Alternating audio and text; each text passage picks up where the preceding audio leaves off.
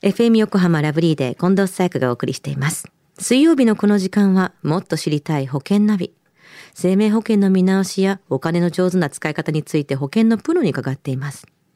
保険見直し相談、保険ナビのアドバイザー、中亀照久さんです。今週もよろしくお願いします。はい、よろしくお願いいたします。さあ、先週の保険ナビのテーマは、投資信託と生命保険はどちらがいいかでしたよね。はい、そうでしたよね。あの、両方とも双方にですね、良し悪しがありますし、えーリスナーの方の、まあ、状況や考え方によっても変わるので、まあ、最終的にどちらが良いかは言えませんが、まあ、生命保険だけではなく、投資信託でも、まあ、中身にね、相談くださいという、そういうお話をさせていただきましたよね。はい。さあ、では今週はどんなテーマでしょうか？はい。あの、今週のテーマはですね、P 面のついている生命保険です。はい。ちょっと専門用語っぽいなと感じるんですけども、まず P 面とはというところから教えてください。はい。あの、P 面の P はですね、あの、プレミアムという、まあ、あの、保険料というね、そういった意味合いの、まあ、略の P なんですけれども、はい。あの、生命保険で、まあ、重度の、まあ、介護状態などの、まあ、一定の条件をね、満たした場合、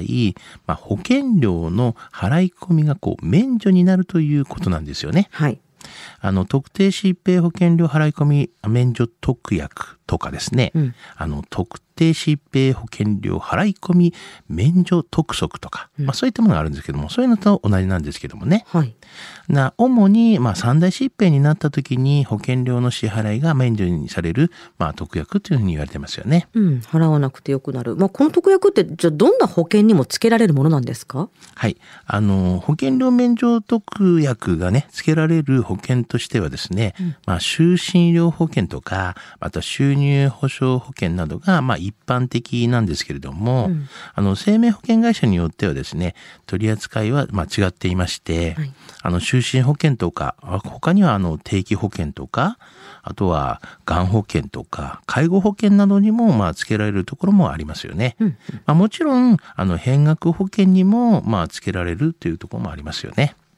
いざという時に保険料が免除になるんであれば、この特約っていうのはつけてもいいんじゃないかなって思うんですけれども、何か注意点とかってありますか？はい、そうですよね。あの、まあ、なぜまず保険料払い込み免除特約があるのかということからね、考えますと、あの、三大疾病や重い生活習慣病などでね、これまで通りに働くことがまあできなくて、収入が減った場合に保険料の支払いが困難になるかもしれないという、まあ、リスクに備えるためなんですよね。うん。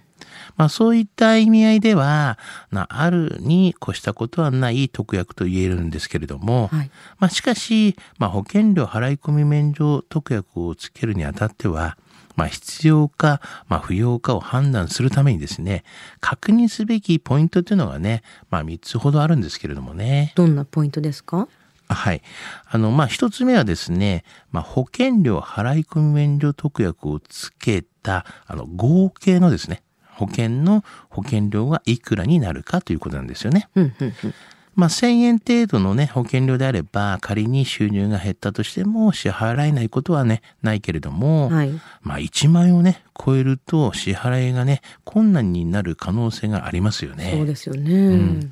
まあ、二つ目はですね、その保険料払い込み免除特約の、その特約だけの、そのものだけのですね、はい保険料がいくらなのかということがありますよね。うん、うん。まあ、当然、特約にも保険料がかかりますから、うんまあ、それがね、高いか安いかも、ね、えーそういった特約をね、つける判断材料の一つを言えますよね。うん。で、三つ目はですね、あの、保険料の払い込み期間がどのくらいあるのかということなんです。はい。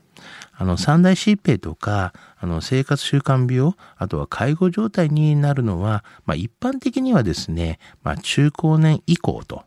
まあ、高齢になってからになりますから、はいまあ、大半ですけどもね、うんね、あとどのくらいの期間の払い込み期間があるのかと、うん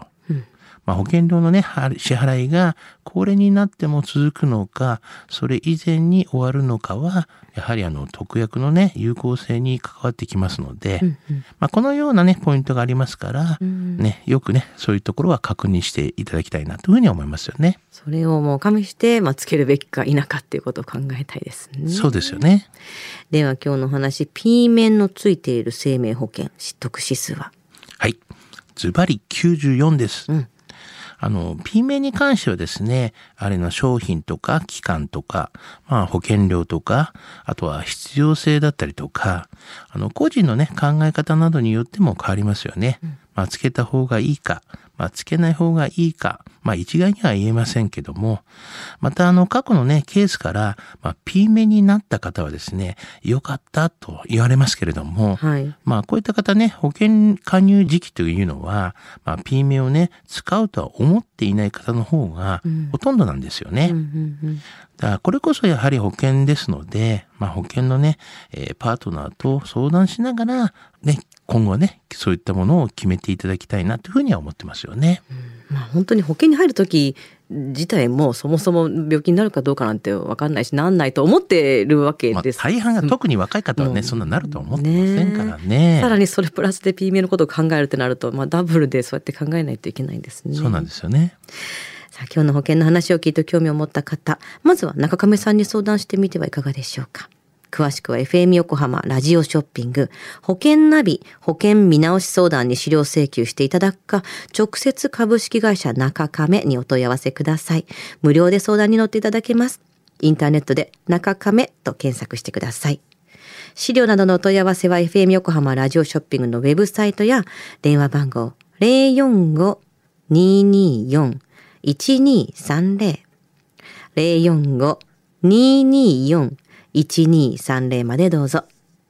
そして保険ナビはポッドキャストでも聞くことができます。FM 横浜のポッドキャストポータルサイトをチェックしてください。